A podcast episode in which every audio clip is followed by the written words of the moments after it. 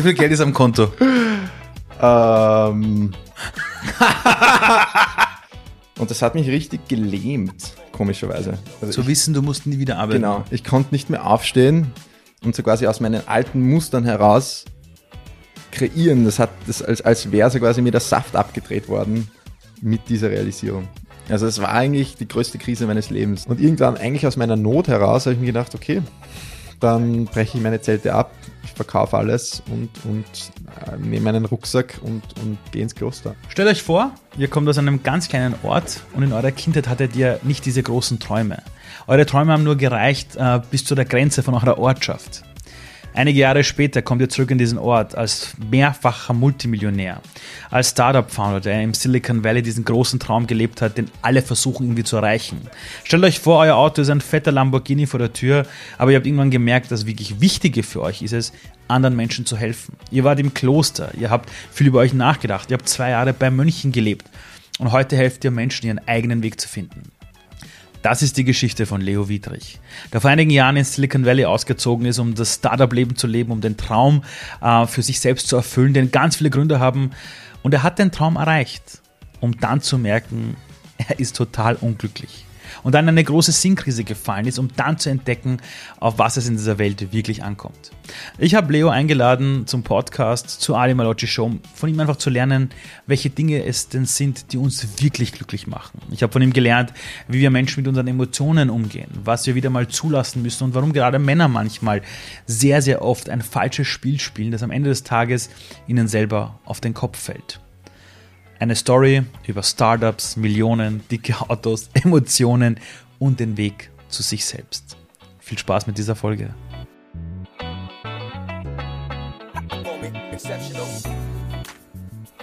Wann hast du realisiert, dass du nie wieder in deinem Leben arbeiten musst? Ähm, also ich war, das war circa vor ziemlich genau vier Jahren. Das heißt, du warst 26 Jahre alt. 26, ja. Und was ist da passiert, dass du das gecheckt hast? Ähm, ich hatte so einen ziemlich coolen Loft in Downtown Manhattan. New York. In New York, ja. Das Fenster zu New York. Genau. Ja. Und ich habe damals äh, die, meine vorige Firma aufgehört da zu arbeiten und wollte gerne ein paar Aktien verkaufen, dass ich ein bisschen Cash auf der Seite habe. Und habe vor, hatte vor einem Jahr davor schon mal circa eine Million Dollar verkauft und habe mir gedacht, okay, ich brauche mehr, ich will mehr, was auch immer das heißt. Und habe dann aber diesen, es gibt so diese toll, diesen tollen Finanz, diesen Finanzblog, der heißt Mr. Money Mustache. Ich weiß nicht, ob du Ja, kennst ich. Ja. Und der hat so eine ganz einfache Rechnung, der sagt, wenn du mit 4% aus deinem Ersparten leben kannst pro Jahr, kannst du eigentlich ganz leicht in Pension gehen und brauchst nie wieder arbeiten, weil du kannst immer 4% wieder im Markt oder mit irgendwelchen konservativ angelegten, äh, äh, wenn du dein Geld konservativ anlegst, kannst du immer 4% zurück, zurückverdienen jedes Jahr. Mhm. Und ich habe halt versucht noch, also ein paar, ich, was war circa, es war damals so, ich äh, habe nochmal so eineinhalb Millionen verkauft. Das heißt, ich hatte dann eine halbe hatte ich schon wieder ausgegeben gehabt. Also ich habe so circa zwei Millionen im Bar am Konto gehabt und habe diese Rechnung gemacht. Okay, 4% von zwei Millionen sind 80.000. Kann ich mit 80.000 überleben? So 8.000 bis 10.000 Euro, Dollar im Monat. Habe ich gedacht, okay, es geht sich aus. und, ähm, und wie ich so quasi die Rechnung durchgemacht habe, da ist mir richtig so, wie sagt man, das Kastel runtergefallen, die Lade, oder ich, ich vergesse die Metapher. Ja, Aber- das Kastel runtergefallen. Genau, das Kastel runtergefallen, ich gemerkt, wow.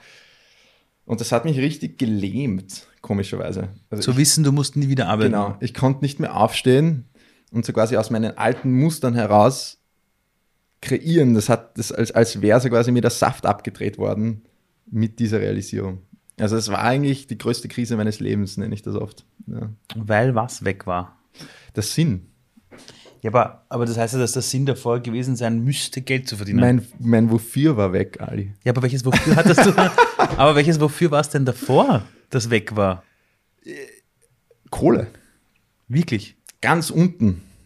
Ah, unterbewusst. Ja, ganz unterbewusst. Es war mir auch nicht so klar. Und natürlich gab es andere Bedürfnisse, die mir das erfüllt mhm. hat. Und mir, ich, mir jetzt immer Spaß gemacht und ich bin grundsätzlich mache ich Dinge, die mir Spaß machen. Aber ich merke, wie das weggebrochen ist. Ich war immer so ein bisschen, ich komme aus einer Familie, habe nicht viel Geld gehabt, mhm. habe immer das Gefühl gehabt, wir haben zu wenig, wir haben zu wenig Geld. Geld war immer irgendwie knapp, das hat mich mhm. irgendwie verfolgt. Das heißt, unterbewusst hat sich das richtig so eingenistet als glücklich muss ich werden, indem ich nie wieder arbeiten muss und genug Geld habe. Ja. Ähm, jetzt hast du gerade über deine Familie gesprochen, über deine Kindheit und du kommst aus Niederösterreich. Mhm. Du kommst jetzt aus keiner Familie, die jetzt wissen, wie Startups funktioniert, wie, wie skalierbare Produkte funktionieren. Ähm, als du das damals erlebt hast, so gut, ich muss jetzt nie wieder arbeiten, hast du dann mal so mit deinen Eltern drüber gesprochen und gesagt, Mama, Papa, also ich kann in Pense gehen? Na, na, eigentlich nicht.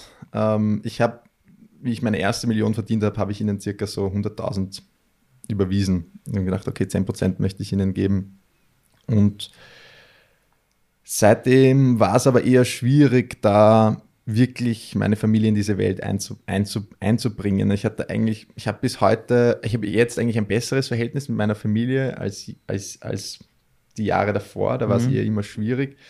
Ähm, aber ich habe bis heute nicht wirklich das Gefühl, dass sie ganz damals oder heute ganz verstehen, wie sich mein Leben verändert hat. Verstehe ich, verstehe ich auch. Ja, mhm. also ich bin halt wirklich gravierend links abgebogen ein paar Mal und, und, und bin immer noch ein Mensch, aber habe halt jetzt einen ganz anderen äh, Zugang und Ausblick aufs Leben. Und da dieses, dieses ganz ernste, klare Gespräch zu dem Thema war eher weil ich, ich habe oft das Gefühl gehabt, meine Mutter hat eher Angst, dass ich, dass ich nicht genug Geld habe oder dass ich jetzt, wenn ich nichts arbeite, ähm, so quasi, ob, ob ich nicht irgendwann jetzt wieder was, ob das so, wie ich weggegangen bin vom Buffer, ob, ich, ob das gut war, weil ich jetzt vielleicht ja kein, kein Einkommen mehr habe oder so. Ja. Aber die wissen jetzt schon, dass du jetzt nie wieder arbeiten müsstest.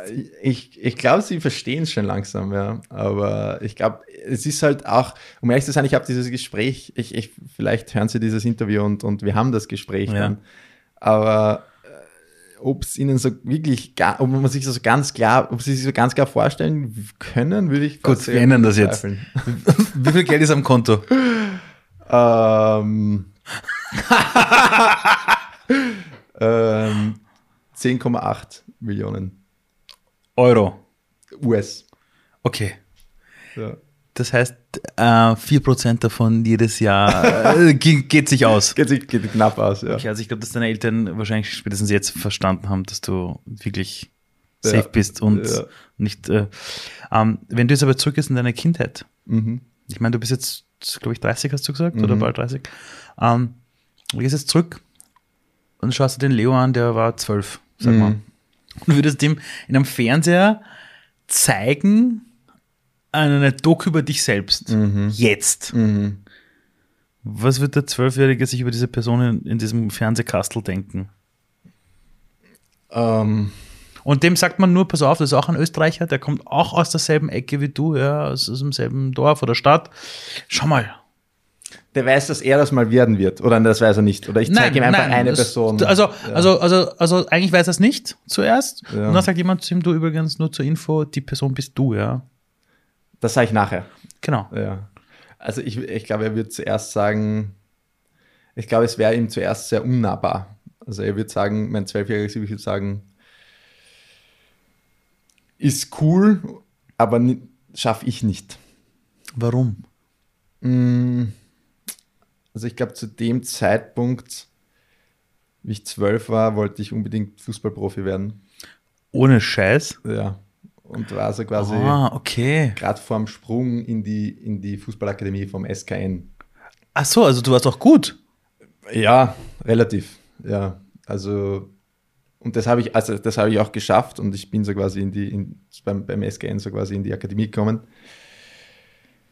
War dann vielleicht doch nicht so gut, wie ich dachte. Mhm. Und oder ähm, habe auch gemerkt, also wie diese Hyper, mit anderen Hypertestosteron gefüllten 14-Jährigen. Mhm. Also äh, ich war dann nicht schnell verletzt. Ich habe dann auch mit 14 Meniskus gerissen und hat, er hatte ein Jahr Auszeit. Wir haben vorher ein bisschen drüber geredet. Das hat mich in dem Moment irrsinnig geärgert. Mhm. Aber rückblickend war das natürlich eine tolle Zwangsreflexion, weil ich mir so quasi von der Seitenlinie, also literally von mhm. der Seitenlinie mir anschauen musste, was das wirklich für ein Leben ist und wie sich die wirklich miteinander, mh, mm, wie kompetitiv das ist und wie eigentlich unangenehm, gefühlslos, hart. Mhm. Ähm, mhm. Und ich, hab, ich kann mich erinnern, ich hatte dann mit 14 diesen Moment, wenn ich drauf geschaut habe und gesagt, ja, ich könnte es wahrscheinlich zurückschaffen. Ich könnte mit viel, viel Arbeit, vielleicht werde ich Profi in Österreich, mach, weiß nicht, 100.000 im Jahr oder so, weil be, be, als besser habe ich mich nicht gehalten, aber habe dann auch gemerkt, der Umgang, es, eigentlich der, den Umgang mag ich nicht. Ja, also mhm. das fühlt sich sehr mhm.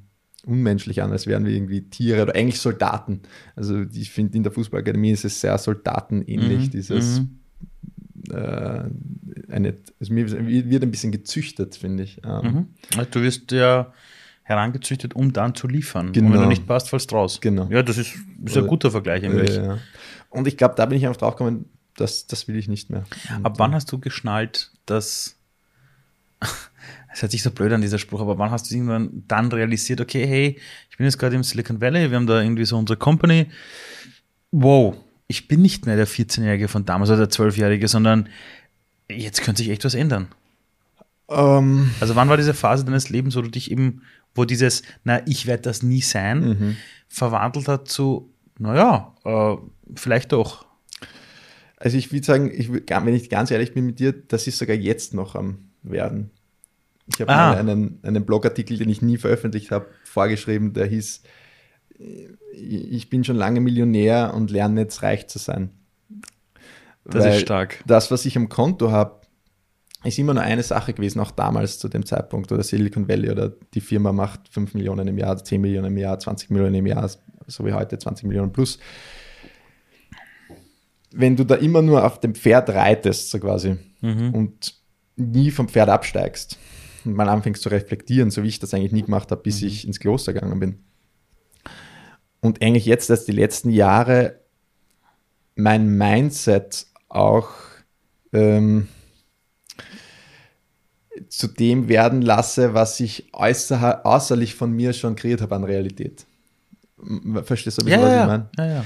Und ich merke, das ist, da bin ich immer, also es ist mir total peinlich, aber ich wache manchmal auf und lande in einer Denkspirale, mhm. wo das Endresultat ist, ich habe nicht mehr genug Geld, um mir Essen zu kaufen. Echt? Und, und ich weiß, es macht überhaupt keinen Sinn und jeder, der zuhört, denkt sich vielleicht, der hat irgendeinen Vogel.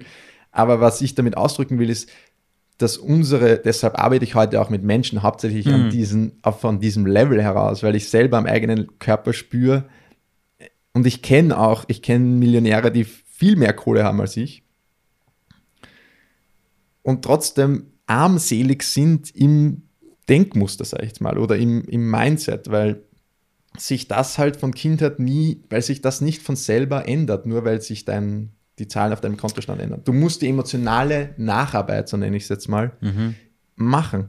Wenn du es nicht machst, kannst du, ja, ist es egal, wo du, wo du ankommst eigentlich. Ja. Wenn ich mir diese Startup-Welt ansehe, mhm. ähm, am Anfang sagen alle, sie haben ihr Warum, ihr Why, sie wollen die Welt retten, nicht so sein wie die großen Konzerne und am Ende will jeder verkaufen an einen Konzern. ja, ja, Das ist so diese Reise. Ich sage den Leuten immer, wenn du das weiterdenkst, am Ende ist für euch der einzige Exit-Partner ein großer Konzern. Und dann hörst du so Sachen wie, die meisten können mit seelischen Problemen nicht umgehen, ja. Das meiste, die meisten Startups scheitern selten jetzt am Markt, sondern wirklich am, Founder Clash und solche Themen. Also alles, wo du sagst, das findet da in unserem Kopf statt, ja. zwischen unseren Ohren. Mhm. Ähm, woran liegt das? Warum ist das so? Warum ist das so? Alle wissen es mhm. unter vier Augen, also unter vier Augen erzählen da die Leute noch viel schlimmere Dinge. Mhm. Aber nach außen ist immer dieser Hockeystick und noch weiter und Wachstum und und und. Mhm. Und dann triffst du Leute, die es irgendwie geschafft haben, aber innerlich noch nicht ganz eben jetzt das realisiert haben oder mhm. noch schlimmer, einige zerbrechen daran, viel früher mhm. schon. woran liegt das? Ist das, ist es eine Startup-Geschichte? Ist es eine gesellschaftliche Geschichte? Ja, ich glaube, wir tun uns halt alle schwer, oder ich aus meiner Erfahrung und aus den Menschen mit ich, also ich habe jetzt circa, ich habe mal nachgerechnet, ich habe so ein, über 1000 Sitzungen gemacht mit, mit Gründern, mhm. also Coaching-Sitzungen. Mhm. Und wenn ich nachdenke, ähm, woran es liegt, ist, glaube ich, das verwundbar zu sein. Also wenn ich wirklich von mir spreche und es irrsinnig Angst macht. Also wenn ich wirklich ganz, du, du fragst mich, wie viel Geld habe ich im Konto. Wenn ich nicht Kapazität habe, Angst zu spüren, kann ich dir nicht antworten auf die Frage.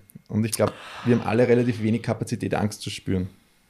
Aha. Und ich glaube, an dem liegt es, dass wir dann oft eben in Rhythmen landen, wo wir eben gefallen wollen und Herdentiere sind und Rudeltiere sind, die noch so erfolgreich sind, aber trotzdem irgendwo einem Muster noch folgen, wo sie nicht wirklich verwundbar sein müssen. Und ich fand es einfach spannend, was im Vorgespräch wir zwei ein bisschen gesprochen haben, wo du sagst auch, dieses, jetzt stehe ich allein da. Mhm. Und das ist ja verwundbar. Und jetzt, jetzt mhm. mache ich mein Ding und was wer anderer denkt, ist mir wurscht oder nicht mhm. mehr so wichtig. Und ich glaube, diese Verwundbarkeit zuzulassen, ist für alle Menschen schwierig. Und, und ich glaube, wir sind beide nochmal sozialisiert als Männer, wo es nochmal mhm. eine, eine Gender-Komponente mhm. gibt, wo, wo das nicht okay ist. Ja. Aber hat das was damit zu tun, dass wir eigentlich immer geliebt werden wollen, aber uns irgendwie selber diese Liebe nicht geben und deshalb dieses Gefallen wollen anderen so wichtig ist, wenn wir es irgendwie selber nicht schaffen, unser eigener Vater zu sein oder eigene Mutter mhm. zu sein oder wie auch immer? Ich glaube, es ist eine gute, ist eine gute Komponente. Ich glaube, für mich reflektiere ich es auch so, also wenn ich dir jetzt zuhöre, ist, wir wollen überleben. Und mhm. im Stamm, in der Sippe, in der Gruppe, überlebst du, wenn du nie allein dastehst. Mhm. Und wenn du vor, weiß nicht, 20.000 Jahren eine originelle Idee hast, wir könnten es ja so machen und alle schauen dich an, ob du blöd bist und die schließen dich aus. um Gottes Willen aus dann bist du wirklich tot. Also du überlebst nicht allein in der Wildnis, in der Wildnis oder vielleicht ganz wenige. Ja. Und ich glaube, das ist unsere Urangst. Natürlich, Liebe spielt da mit und uns Selbstliebe ist ein wichtiges Thema und, und daran zu arbeiten, sich selber in den Spiegel schauen zu können und, und wirklich mhm. ehrlich sagen zu können, ich habe den Typen gern, der mir da mhm. aus den Augen schaut. Mhm. Keine leichte Sache. Grundsätzlich glaube ich, habe es aber oft viel mehr mit Angst zu tun, unsere Kapazität, diese Angst zuzulassen von, jetzt stehe ich allein da und das ist wirklich eine, eine Todesangst. Und, mhm. und weil damals war es eine Tode, Todesangst und, und neurologisch hat sich wahrscheinlich nicht viel geändert in den mhm. letzten 20.000 Jahren. Also wenn du jetzt wieder von einer Firma aussteigst, dich von einem Partner trennst, dich von einer Freundesgruppe trennst, mhm. das sind alles Momente, wo du Todesangst zulassen musst, weil du vor so und so viel tausend Jahren das nicht wahrscheinlich weniger in Kauf genommen hättest. Ja. Wie bist du selbst aber mit dieser Angst dann umgegangen? Also du hast ja, ich habe dich damals kennengelernt das erste Mal, das ist jetzt echt fast acht Jahre her, das ist ja. Wahnsinn. Und da hattest du noch mehr Haare am Kopf. Ja, da, da, das, das war Wahnsinn. Ich glaube, ich habe niemanden gekannt, der so übers Gesicht gegrinst hat wie du. Ja, du warst so neugierig. Du wolltest alles wissen, du hast dich mit allen connected bei uns im Büro. Du wolltest, wow, du warst da und ich habe mir gedacht, boah, hey, geil, ja. ja. Ähm, da bist du, glaube ich, damals zu Weihnachten nach Österreich und zu deiner Familie und hast, glaube ich, im Rucksack lauter iPads gehabt für ja. die ganze Familie. Und hast dann später mal erzählt, wegen diesen iPads haben die irgendwie geschnallt, okay, der verdient doch Geld. Ja, ja. Ähm, und dann hast du das Unternehmen aufgebaut, ihr seid wirklich erfolgreich geworden, ihr seid ziemlich bekannt geworden, weil ihr alles transparent offengelegt habt, die Revenues, die Einnahmen, wie ihr arbeitet. Sie wart einer der ersten Teams, die gesagt haben, wir arbeiten global, remote. Mhm. Das ist alles offen rausgetragen. Und dann aber irgendwann kam es dann diesen Zeitpunkt, da bist du dann ausgestiegen. Mhm. Und dann hast du mir irgendwann erzählt, du, das war nicht so super, wie man es vielleicht am Anfang oft glaubt, mhm. ja. Ich meine, da war ja diese Todesangst ja auch da, allein zu sein. Absolut. Ja. Wie kommt man damit klar? Vor allem, wenn man gemeinsam sowas erfolgreich aufbaut. Weil ich kenne das meistens, da baust du etwas auf, es funktioniert nicht, mm. dann zerbricht es. Aber wenn du etwas so Erfolgreiches aufgebaut mm. hast und du warst ja mehr als Geburtshelfer, du warst ja wirklich dabei, mm. wie geht man dann damit um? Äh, also ganz plump gesagt, ganz konkret lernen, Angst zu spüren im Körper. Und, und ich habe das eigentlich immer vernachlässigt und für, um ehrlich zu sein, vernachlässigt auch nicht gewusst, wie. Also ich wusste Mhm, nie, was, was soll das überhaupt heißen. Aber ich merke mehr und mehr, die Wurzel meiner wirklichen Probleme sind viel näher, als ich glaube. Ja, und, und natürlich das äußerliche Aufbauen von Firmen und erfolgreich sein ist alles super. Ähm, und, und das muss, muss ich auch nicht weggeben, deshalb, also ich bin jetzt nicht im Kloster geblieben, sondern Ja, ich sitze ja. wieder da und ich fahre ein, ein schönes blaues Auto. Und ähm, Über das reden wir noch. Über das reden wir noch. und ähm, aber gleichzeitig habe ich gelernt, wenn ich diese andere Komponente von dieser inneren Welt, wenn ich damit nicht klarkomme, dann werde ich wirklich zerbrechen. Und, und, und Momente wie von der Firma aussteigen haben mich eben dorthin geführt. Und ich habe wirklich ganz konkret angefangen zu lernen, auch wenn, so wie wir zwei Mhm. jetzt da sitzen, zu sagen, was heißt es, Angst im Körper zu spüren? Ja, Wie fühlt sich das an? Wie fühlt sich das an? Also zum Beispiel jetzt auch dir ganz konkret, wenn du sagst, wie fühlt sich Angst im Körper an? Die meisten Leute haben das noch nie, sich noch nie gefragt. Also sagen, wow, da kribbelt es mir in der Brust ein bisschen, vielleicht Ja. zieht sich was zusammen bei mir, die Atmung wird ein bisschen flacher und dann entspannt sich was, wenn ich das zulasse. Und auf einmal werde ich eigentlich locker und lebendig. Und es ist wirklich diese Übung und, und, und also zwei Modalitäten oder drei Modalitäten, wo ich das gelernt habe. Das eine war im Kloster in der Meditation von den Mönchen, die ganz konkret im Körper arbeiten mit diesen Sachen. Dann habe ich so eine, eine Traumatherapie-Modalität äh, angefangen, auch eine Ausbildung zu machen, weil die für mich so kräftigend war. Die heißt Somat Somatic Experiencing. Und dann gibt es eine dritte, die heißt die Greenberg-Methode. Und Das kenne ich, das ist super. ja, und die haben, die, denen liegt das dieselbe Basis zugrunde, wo du lernst einfach mit deinen Körper, wirklich körperlichen, ganz konkreten Reaktionen dann, weil ich bin kein Philosoph, ja, also ich bin ein schlechter Philosoph. Ich sage, okay, ganz konkret, wenn du davon sprichst, was meinst du damit? Wo, wo ist es im Körper? Wie spürt sich's an? Was hast du für Bilder dazu? Und können wir uns mit dem ein bisschen auseinandersetzen. Ähm, du aufgehört hast, bist du damals ins Kloster gegangen. Ja. Das hat, glaube ich, Steve Jobs auch gemacht. Und ganz viele Menschen. Also, weißt du, was, was lustig ist? Als ich bei, Ich glaube, der war in Indien, also nach Indien gegangen, ja.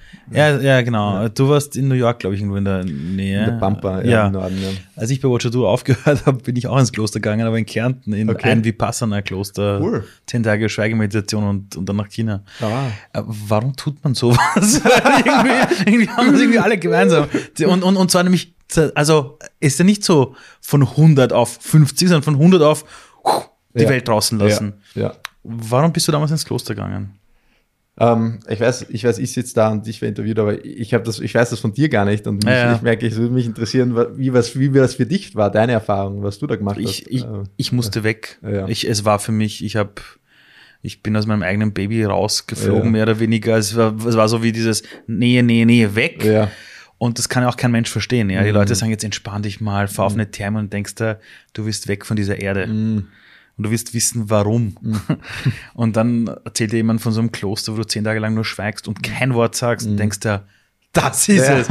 ähm, genau so kommst du zustande. Aber das, jetzt kann ich aber auch nur für mich selber sprechen. ja. Ja, cool, finde, also finde ich mich selber ein bisschen, bei mir war es ein, eine Spur an, dass ich, ähm, ich bin wirklich aufgewacht zu diesem, also ich hatte so zwei einschneidende Punkte. Das eine war das mit dem Geld und ich merke, ich, ich kann nicht mehr arbeiten oder ich muss nicht mehr arbeiten und ich kann auch nicht mehr. Also das war beides real. Wahnsinn. Und ich habe einfach nicht mehr gewusst, okay, warum mache ich dann irgendwas? Ich bin ja richtig angestanden. Und, und habe mich so umgeschaut, und so, wer sitzt da neben mir oder wer ist da noch da? Und die sind alle irgendwie in ihrem Radl drinnen. Ich meine das gar nicht abwertend, die, die leben halt ihr Leben. Mhm. Und ich, da sitzt jetzt auf einmal jemand wie ich, der auf einmal voll zum, zum Stopp Genau. so quasi kommt. Und ich war gleich ziemlich verwirrt und auch ziemlich verloren, habe ich mich gefühlt. So, Mhm. Also so quasi wie Ende der Straße. Also für mich, ja, da hört jetzt alles auf. Und, ähm,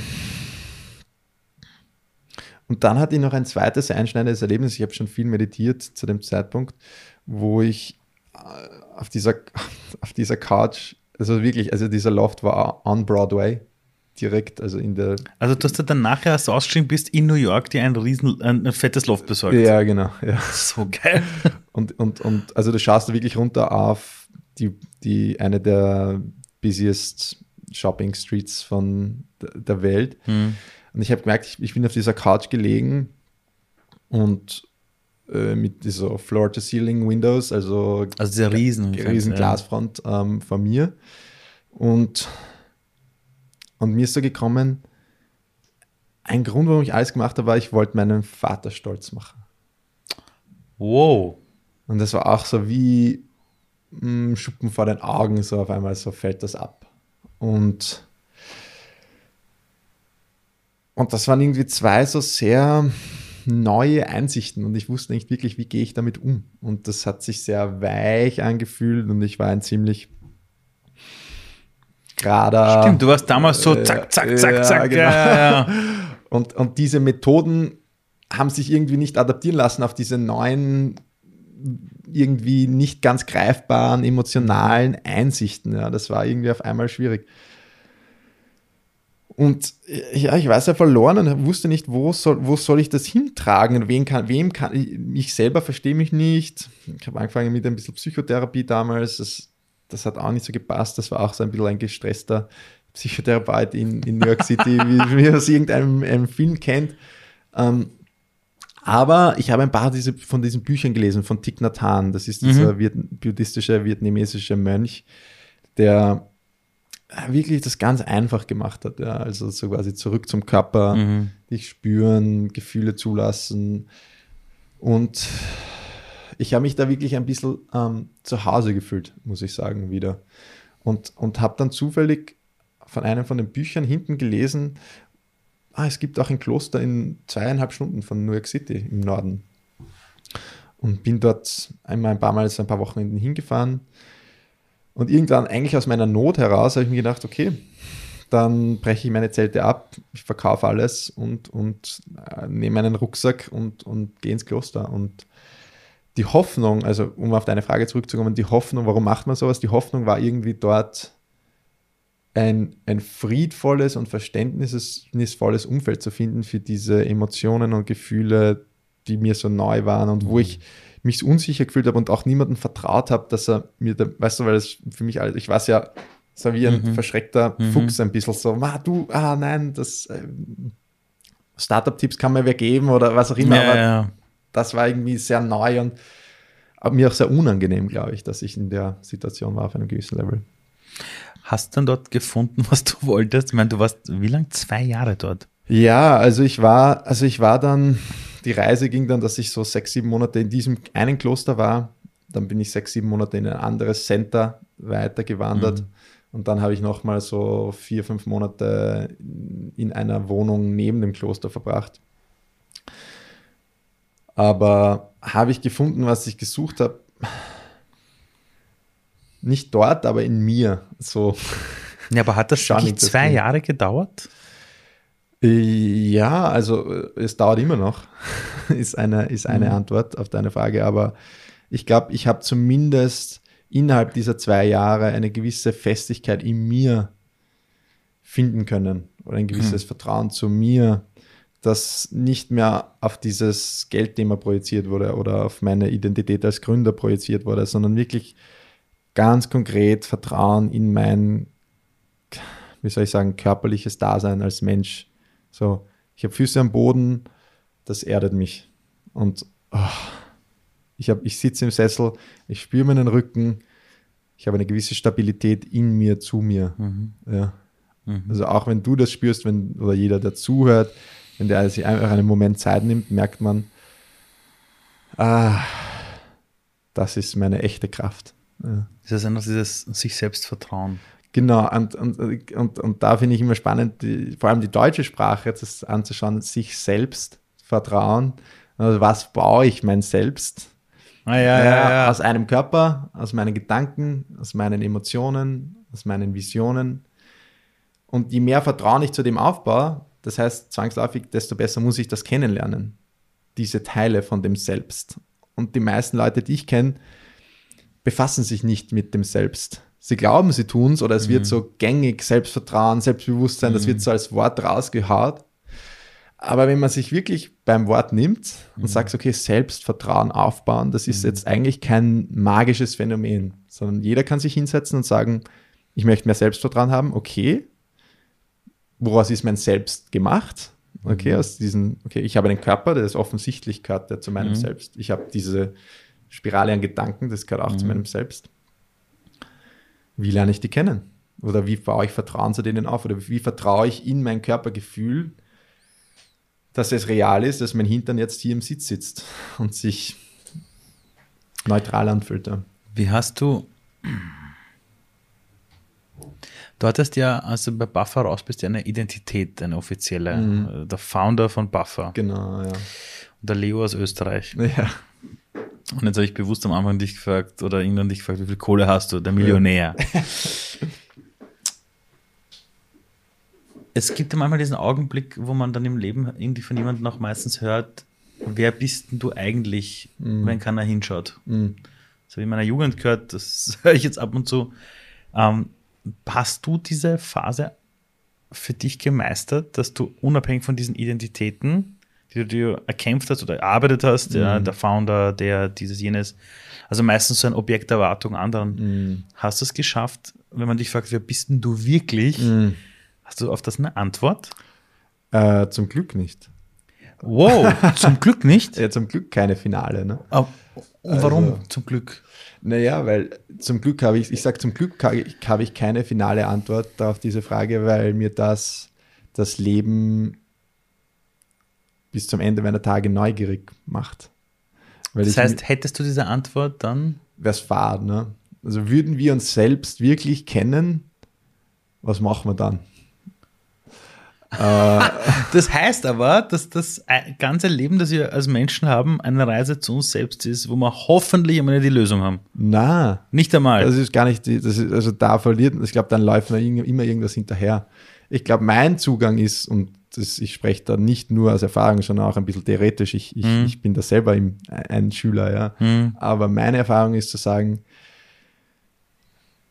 ich werde mich nie, ich werde mich nie selber kennen und trotzdem werde ich es immer wieder ein Stück näher, eine Facette weiter von mir kennenlernen.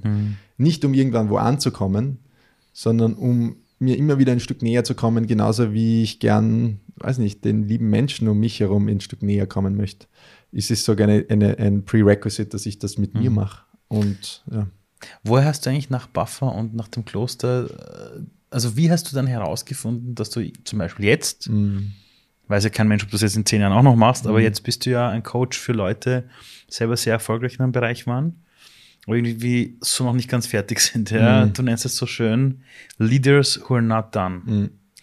Ähm, wie kam es dazu, dass du gecheckt hast, jetzt will ich das machen oder jetzt bin ich das? Äh, so bis hin zu, wie viel du verlangen kannst. Also, also woher hast du diese neue Persona irgendwie erschaffen? Also was übergeblieben ist, wo man da schon richtig fad war, nach schon nach über einem Jahr dieser Zeit an, an so quasi stiller Reflexion, habe ich gemerkt, warum mache ich irgendwas, warum liege ich nicht einfach am Stand herum und was macht mir, die Frage auch, was macht mir wirklich Spaß, was macht mir wirklich Freude. Und ich glaube grundsätzlich, ich, das halte ich ein bisschen für eine menschliche allgemeine Einsicht, grundsätzlich anderen zu helfen, andere zu unterstützen, bringt eine irrsinnige Freude und irrsinnigen, irrsinnige Dankbarkeit in mir zumindest. Ja. Und ich habe da im, zum Beispiel im Kloster viel gelernt an diesen Meditationstechniken und auch diesen, äh, diesen traumatherapeutischen Coaching-Tools und, und habe da eher so mit Freunden, die das irgendwie interessiert hat, ja, die sagt, ich stehe selber gerade an, so wie wir ein bisschen telefoniert haben, wo sagt, ah, das, das würde mich auch mal interessieren oder reden wir, setzen wir uns doch mal zusammen oder so, einfach freundschaftlich, freundlich, freundschaftlicher Austausch. Und ich habe gemerkt, wow, mir geht's so gut. Einfach, wenn ich jemandem gegenüber sitzen kann für ein, zwei Stunden und wirklich in die Tiefe gehen kann zu einem Thema und den unterstützen kann bei dieser Selbsterforschung, Selbstvertrauen, Selbstbewusstsein aufzubauen. Und der dann rausgeht oder die dann rausgeht und sagt, wow, ich spüre mich. Ja. Und, und schön langsam hat sich das für mich dann weiterentwickelt, so, okay, wen will ich besonders unterstützen? Wen finde ich besonders sexy mhm. als, als in der Interakt Interaktion? Und für mich, was ich besonders sexy finde, sind eben ähm, äh, Leute, die schon wie, sich wirklich mal getraut haben, ins Volle gegangen sind mit irgendeinem Thema und irgend, irgendwann irgendwie voll gegen die Wand gekracht sind. Mhm. Ja. Aus Naivität, aus, mhm. aber auch als irgendwie, ja, als Lebenserfahrung heraus. Mhm.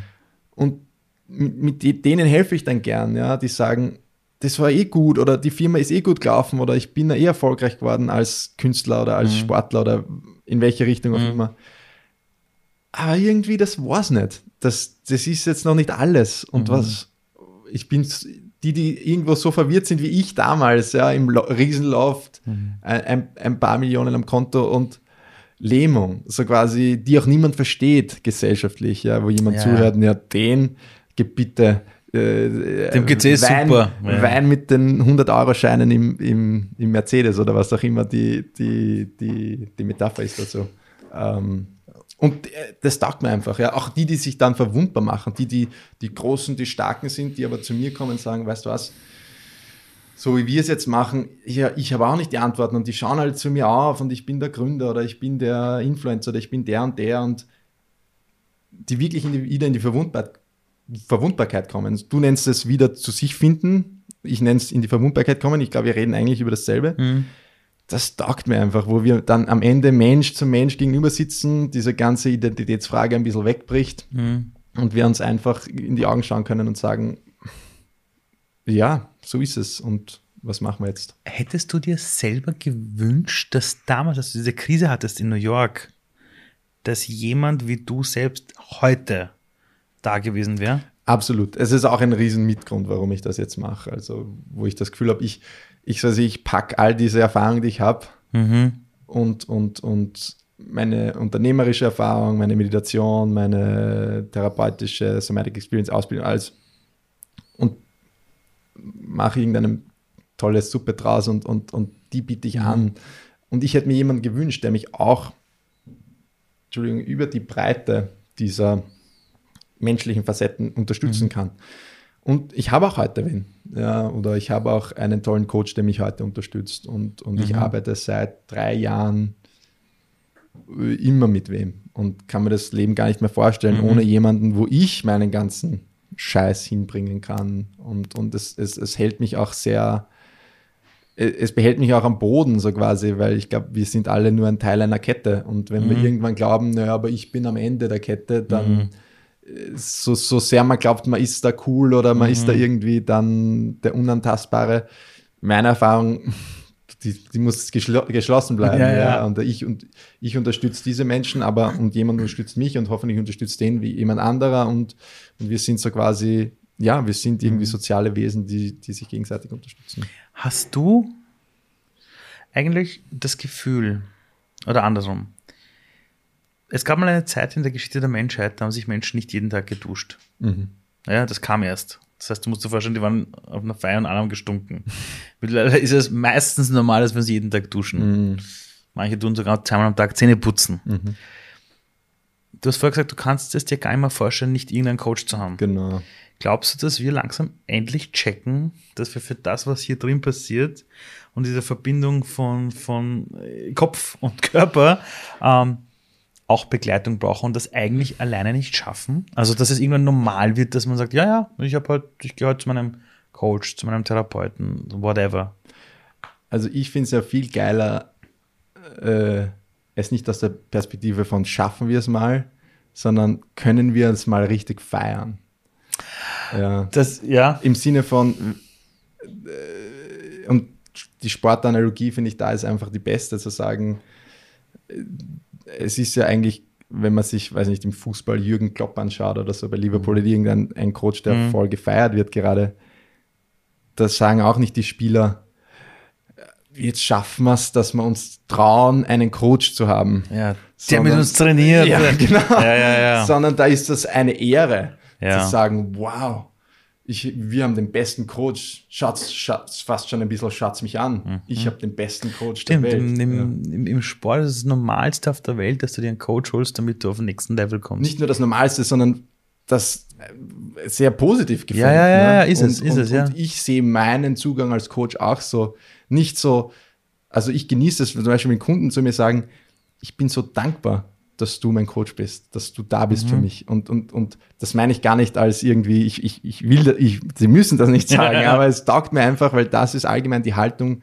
die ich in die Welt tragen will, zu sagen, mit geschwollener Brust und ja, natürlich, das sind meine Mentoren und das sind meine Coaches mhm. und das mhm. sind die Leute, die mich unterstützen und, und wir sind eine Crew. Und wir, ich, so trete ich auf. Und ah. ich finde, jeder, jeder Leader oder jede Person, die, die langfristig viel auf sich hält, provokant gesagt, die braucht ein Wellness-Team, die braucht ein, ein, eine, ein, äh, in meinen Coaching-Sitzungen sage ich oft so, äh, so quasi, der Marcel Hirscher, der, wird, der holt sich den besten Masseur und den mhm. besten äh, Mentor und den besten Skimacher und wie, mhm. der hat das eine Crew um sich. Der ist quasi ein Endprodukt die, genau, von, die von ganz sind. vielen Menschen. Und mhm. so sind, ich glaube, wenn wir uns auch anfangen so zu sehen als dieses Mitprodukt in Begegnung mit mhm. anderen, das macht uns nicht nur normal, sondern das macht uns zu den Superstars gar nicht in Relation, mhm. sondern zu den Superstars unseres Potenzials. Ja, und ich glaube, das finde ich einfach spannend. Aber die Kunst ist es schon, dass man Schüler bleibt und Lehrender wird. Genau. Und immer in diesem Zwischenspiel ist. Äh, ja, ja. Weil das Gefährlichste ist, wenn du denkst, als Coach jetzt, bist jetzt habe ich es verstanden. Du bist fertig, ja. Genau, du bist fertig oder du hast, oder du immer in dieser Schülerrolle bleibst, aber nie checkst, ich habe so viel gelernt. Genau. Und das kann ich irgendjemandem weitergeben, der vor einem Jahr durch denselben Mist durchgegangen ist wie ich. Mhm. Finde ich spannend. Ich glaube, es geht in beide Richtungen. Also manche Leute haben das Problem, dass sie schon den 17. Kurs machen oder ja, mit dem 17. Therapeuten oder Coach arbeiten ja. und sich immer nicht, nicht hinaus wagen, sich zu zeigen. Und andere, die, also das hat natürlich positive und negative Seiten, ja. Und uh, die, die Unterstützung, die jemand braucht, ist immer ein bisschen anders, aber da stimme ich dir auf jeden Fall zu. Gehen wir nochmal zurück in deine Jugend. Jetzt erzählt man diesem Burschen von damals, hey, schau mal, die, die Person bist du. Mhm. Wäre der stolz drauf? Würde dich cool finden? Extrem, glaube ich, ja. Warum? ähm, ich glaube, der wird den Typen, der ich heute bin, extrem cool finden, aus zwei Gründen. Einerseits, weil er die Kohle gemacht hat, mhm. die er immer haben wollte. Mhm. Um, um den Papa stolz zu machen? eigentlich für sich selber, um ah, okay, sich kaufen okay. zu können, jedes Computer Computerspiel. gehen viele Computer, gehen viele Computerspiele aus, ja. Und jeden, weiß ich nicht, so oft zum Eisgeschäft laufen kann, wie er will. Ja. Ich glaube, das würde er geil finden und inspirierend und stark. Und ich glaube, er wird sich wahrscheinlich nicht so ganz identifizieren können damit als Zwölfjähriger, aber irgendwo wird er sich auch freuen, dass er in dem eine Person sieht, die emotional auch da sein kann. Mhm. Ja, die ähm, nicht wegläuft mehr vor Gefühlen, okay. die auch ihm helfen könnte, mhm. wenn er traurig ist, mhm. wenn er verärgert ist, einfach den Raum zu halten. Mhm. Ähm, und ich glaube, das wäre eine Komponente, die ihn wirklich, die ihn sehr ganz machen würde oder sich sehr mhm wie soll ich sagen, sehr, wo er, wo er sich, glaube ich, sehr gehalten oder geborgen mhm, oder, mhm. oder wirklich ähm, auch beschützt oder ja, diese Sicherheit, genau, einfach. Sicherheit mhm. in, in, in, in, sich finden könnte. Das wären, glaube ich, so die zwei Komponenten, die ihm rausstechen würden. Ähm, du hast vorher gesagt, du wolltest Fußballer werden und dann mhm. irgendwann hast du gemerkt, das wird nichts. Welche, in welchem Alter warst du?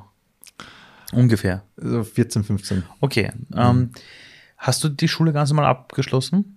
Ja, ich bin dann in die Sir Karl Popper Schule in Wien. Ah. Ähm, das ist so. Das ist diese Begabtenschule im vierten genau, Bezirk? Genau, ja, das ist ein Fokus. Da warst du. Mhm, das, genau. das, das, heißt, du hast dann die Schule in Wien fertig gemacht, genau. obwohl die Familie am Land war. Genau. Okay. Mhm. Als du die Schule fertig gemacht hast, da gibt es immer so diese Fragen im Vorfeld. Ja, weißt du schon, was du nach der Schule machst? Mhm.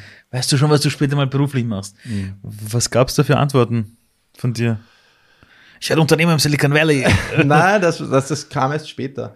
Also, wie ich dann den Fußball, Fußballtraum langsam begraben habe, habe ich mir gedacht, okay, ich will trotzdem, also ich weiß, es klingt ein bisschen plump, aber ich will trotzdem Kohle machen. Ich will trotzdem irgendwie finanziell nicht dieses Radl im Kopf dauernd hören. Mhm.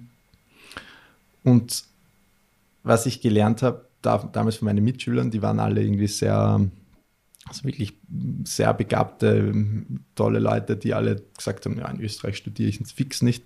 Ich studiere in Amerika oder in Oxford oder in Cambridge oder in, irgendwo in England wow, oder, okay. oder in der Schweiz oder in St. Gallen oder das war halt die, das waren halt die coolen uh, Destinations so quasi okay. zu der Zeit.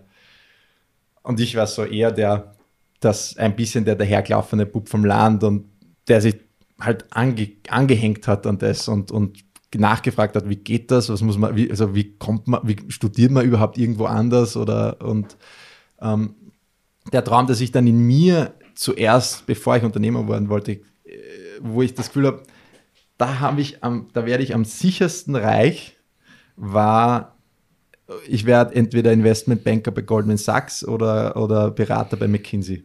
Ah. Das war irgendwie in meinem Kopf als Heute noch der Traum von ganz vielen Wirtschaftsstudenten. Ja, genau. Also das war für 17-jährigen ich.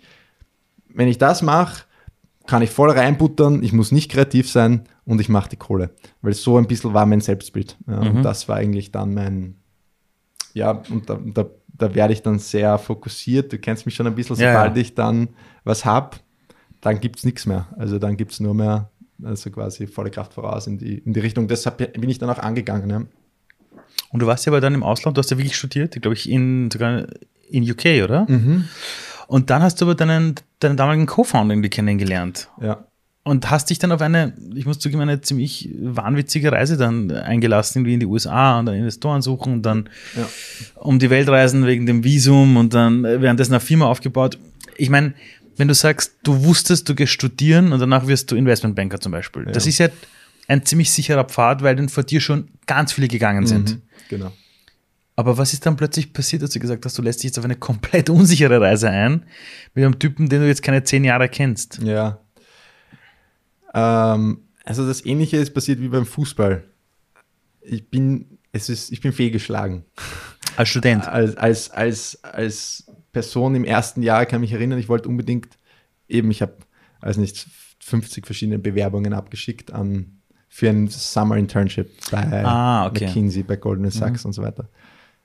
Und die haben mich alle abgewiesen. Die haben halt gesagt, na.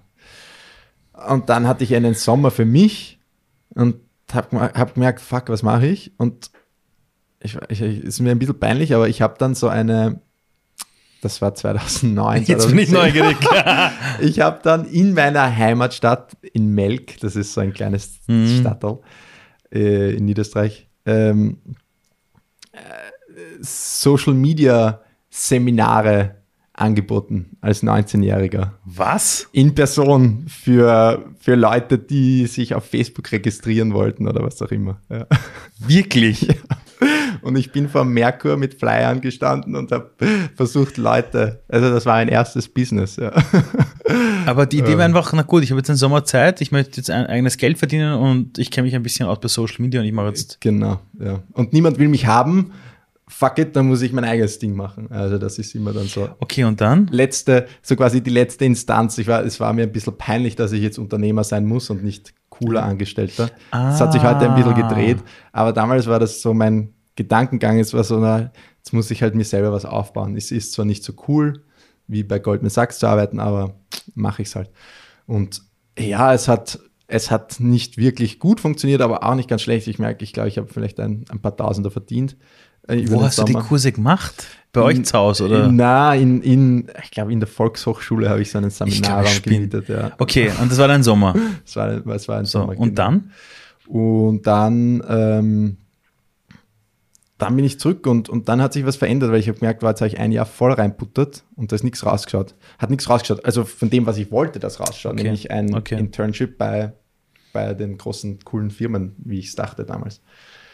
Und ähm, und habe dann gemerkt, das ist schon cool, wenn du dein eigenes Ding aufbauen kannst. Wenn du, ah. wenn du, also ich habe dann schon ein bisschen Lunte gerochen, sage ich jetzt mal, von wow, da, da sagt mir niemand, was ich tun muss. Ich kann das selber alles kreieren und ich baue den Flyer und ich, ich muss zusammenarbeiten mit Menschen, ja. aber nicht auf, ich muss nicht tun, was die sagen, so quasi. Und, und dann habe ich mich schon langsam mehr und mehr angefreundet. Äh, ähm, mit, also da gab es so eine Entrepreneurship Society am Campus mhm. bei meiner Uni und, und das war irgendwie cool. Und die haben irgendwie Sachen gemacht und selber Produkte gebaut und, und, und, ähm, und ich fand das irgendwie, zum ersten Mal ist mir die Idee gekommen, wow, ich könnte Kohle machen und Spaß haben.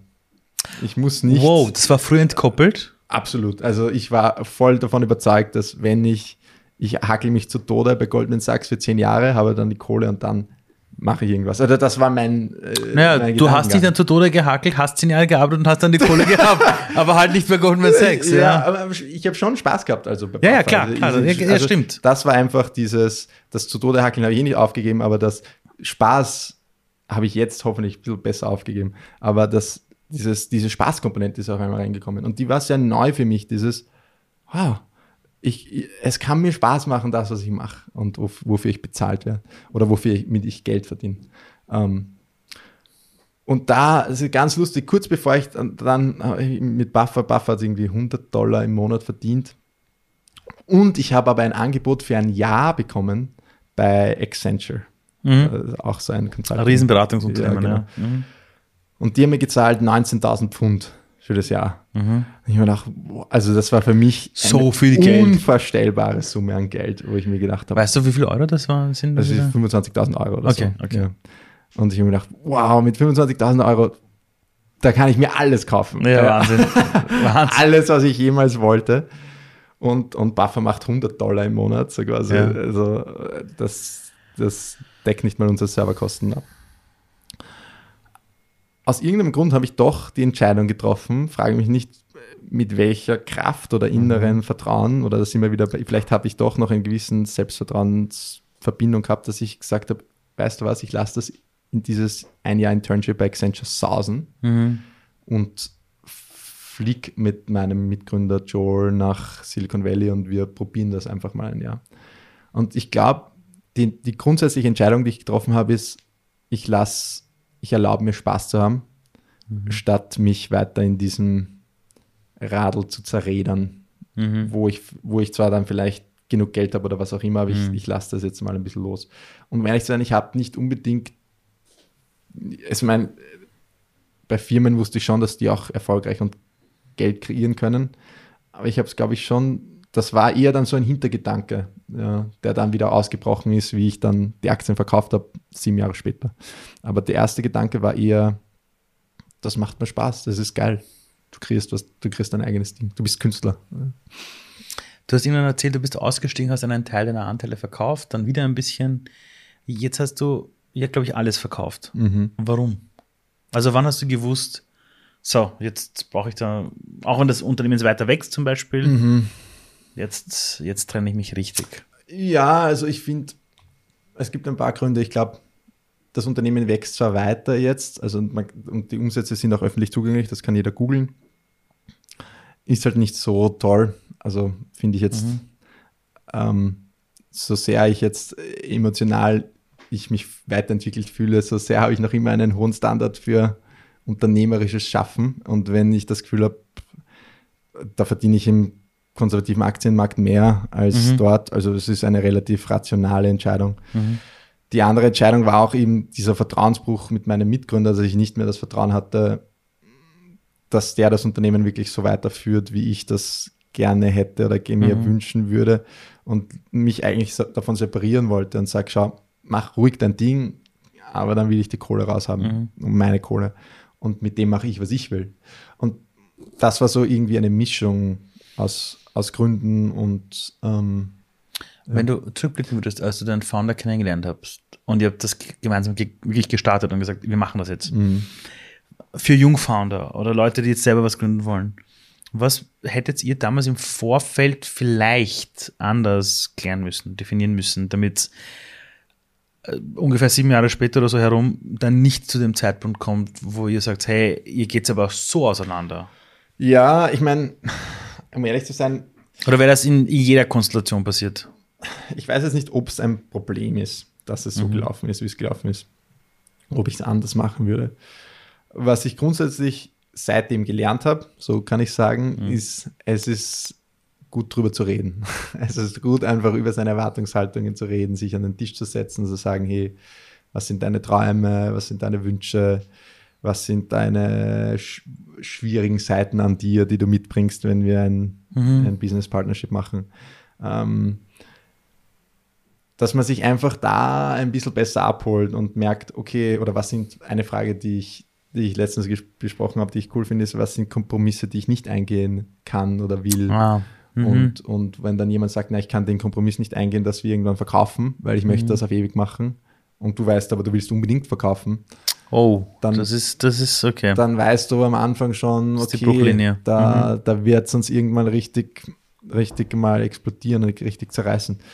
Und ich glaube einfach, sich so, sind jetzt keine, müssen, müssen, die Fragen sind nicht so wichtig, aber einfach so ein paar Grundsatzfragen zu persönlichen Werten, zu persönlichen Zielen, Träumen, ähm, persönlichen Mustern. Das wäre so die Basis, die ich jedem empfehle, ein bisschen mehr zu schaffen, die mhm. einem dann auch hilft, allgemein in der Mitarbeiterführung, in der Beziehungsführung mit einem Mitgründer, auch allgemein mit, mit Menschen überall im mhm. Leben eigentlich, weil man dann, glaube ich, mehr Leute findet, die ein, zu einem passen und weniger die vielleicht nur auf den ersten Blick hinpassen. Es gibt ja ganz oft dieses Bild, wenn du den Leuten sagst, ja, warum habt ihr nicht darüber geredet? Haben sie gesagt, naja, ich habe mir gedacht, das wird schon besser. Genau. So. Ja ich habe die Erfahrung gemacht, es wird nie besser. Mm. Also ich habe selber an den Startups Co-Founder gehabt, wo ich immer gesagt habe, weißt du, wenn wir aufhören zu reden, ist das Ding erledigt. Ja. Und dann heißt immer, geh hör auf, weißt du, wir sind ja keine Mädels, die ständig reden wollen. Mm. Also solche ja. Und dann denkst du auch irgendwann, na gut, das wird sich schon richten. Ja.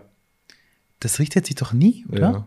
Wenn man eng zusammenarbeitet. Allein, allein, dass das ein Teil ist, wir sind ja nicht wie die Mädels. Ja, dass das ein Satz ist ich glaube, das schadet uns Männern ja extrem. Total, das ist eine Katastrophe, ja, also die Aussage. Ich glaube, wir ja. hauen uns da selber das Hackel ins Kreuz, weil, weil die, die gute, fließende Kommunikation die Basis ist für all jegliche intime Beziehungen, Business, mhm. romantisch, freundschaftlich. Egal. Das ist schön, dass du gerade ja. sagst, intime Beziehung auch im Business. Absolut, ja.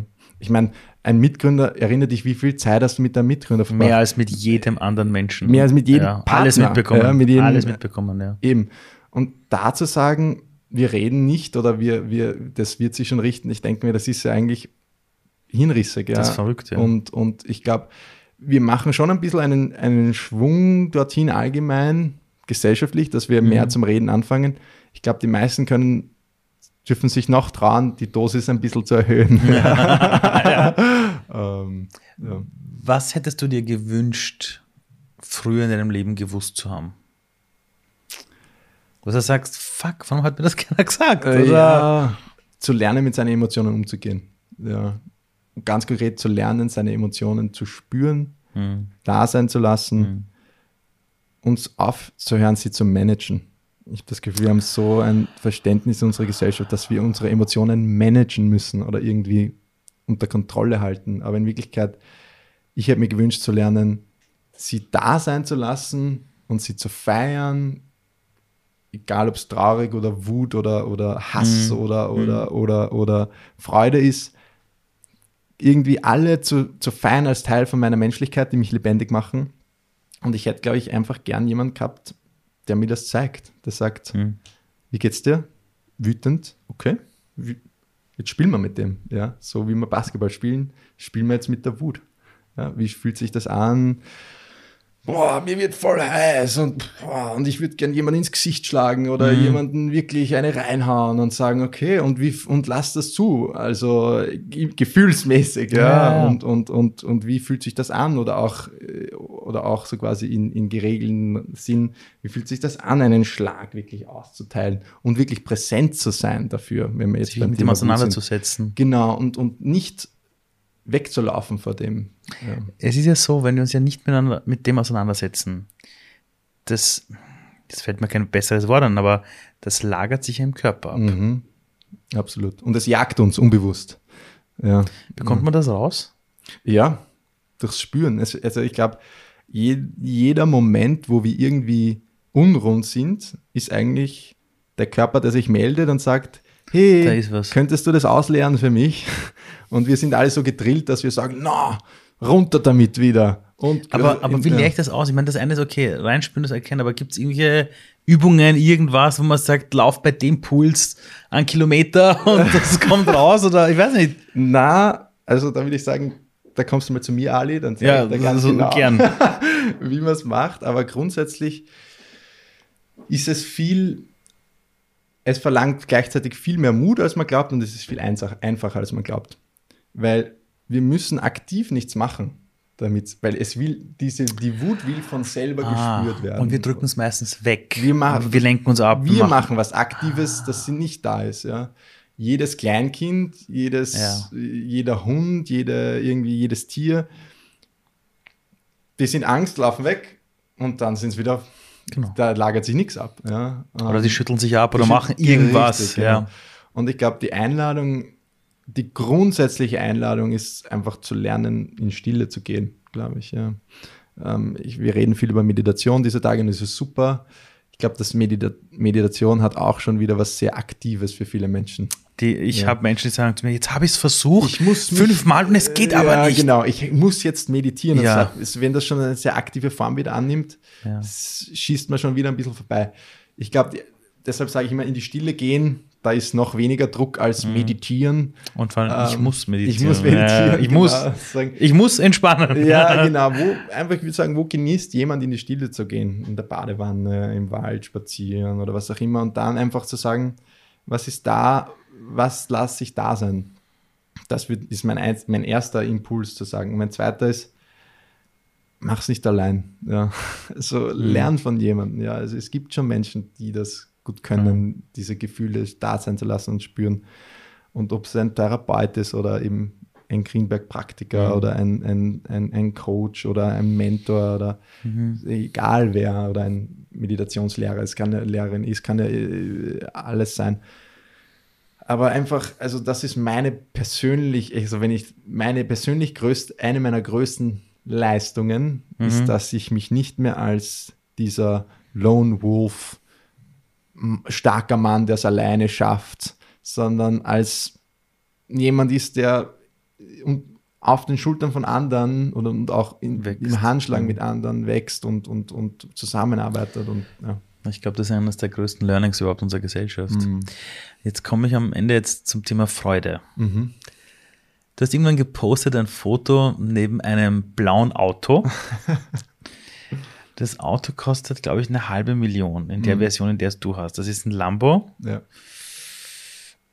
und Cabrio. ja. Welches Auto ist das genau? Ich meine, ich kann unterscheiden zwischen Ferrari und Lambo. Mehr kenne ich mich ja nicht aus. Welche, welche Karre ist das? Es ist ein äh, Aventador. Ähm, ein Aventador äh, Roadster. Wie viel PS hat sowas? Der hat 740. Und der kostet eine halbe Million. Mhm. Ich meine, in Österreich, wenn einer Nicht ganz 463.000. Entschuldigung, natürlich 463.000. Wenn man schon ganz Wenn man schon- heute. Aber in Österreich, wo du, wo ich ja noch erlebt, dass Leute, wenn sie sich mal ein bisschen besseres Auto kaufen, sich gleich rechtfertigen und sagen, ja, ich habe es ja nur gekauft wegen am, wegen am Kind und damit hinten das eine passt und naja, und, und eigentlich ist er auf die Firma und so. Äh, war das, hat das trotzdem Mut benötigt, um sein Auto zu kaufen und damit dann rauszufahren und sagen, hey, Familie, Freunde, Facebook, ich habe mir jetzt die Karre gekauft. Ja, viel, viel Mut. Also viel- auch wieder vielleicht verstehen es manche nicht, aber ich habe einige Coaching-Sitzungen gebraucht, Hm. um mir zu erlauben, dieses Auto Mhm. mehr oder weniger grundlos zu kaufen. Mhm. Einfach als Geschenk an mich, an, an, als Kindheitstraum, als Mhm. geile Sache, Hm. Die jetzt nicht so viel Hintergedanken hat. Ja. Ich wollte mich fragen, wie fühlt es sich an, bei diesem Auto Gas zu geben? Ich nehme ich nehm dich mal mit, du musst es selber spüren. Es dürfte geil sein. Ich hole dich, mal ab. Ähm, es ist geil. Ja, es ist sehr, es ist, es ist ein bisschen wie im Prater in der Hochschaubahn. So würde ich es Wirklich? vergleichen, ja. Also es wird da, ja. Wir haben jetzt eine Brücke geschlagen von, von Trauer, Emotionen, Wut, sich spüren, Mhm. Millionen am Konto, ein Zwölfjähriger, der sich niemals dort gesehen hätte, wo du heute bist. Mhm. Ein junger Fußballer, der gescheitert ist. Mhm. Ein junger Student in England, der gescheitert ist, Mhm. der sich auf eine Reise eingelassen hat und dann gemerkt hat, mein Co-Founder und ich haben ganz andere Erwartungshaltungen. Mhm. als Millionär in New York in den Frust gefallen ist und nicht wusste, wer er ist, bis dass er bei einem Mönchen in New York war und das in einem sehr jungen, in einem sehr jungen Leben von gerade mal 30 Jahren. Mhm. Ähm, wenn jetzt dieses Mikrofon, das gerade vor dir ist, in, die, in alle Haushalte der Welt gehen würde, Mhm. sieben bis acht Milliarden Menschen hören zu, alle, alle können Deutsch, Mhm. alle sind jetzt wach Mhm. und die hören uns gerade zu. Gibt es einen Gedanken, wo du dir denkst, wurscht, ob jetzt ein einjähriges Kind das dich verstehen würde oder 99-jähriger Opa, gibt es irgendeinen Gedanken, wo du denkst, es wäre mal sinnvoll für die Welt, wenn wir alle mal nur über diesen Gedanken nachdenken? Und Jetzt gerade hören alle zu. Welcher Gedanke wäre das, wo du sagst, denkt mal über das nach? Mhm. Ähm.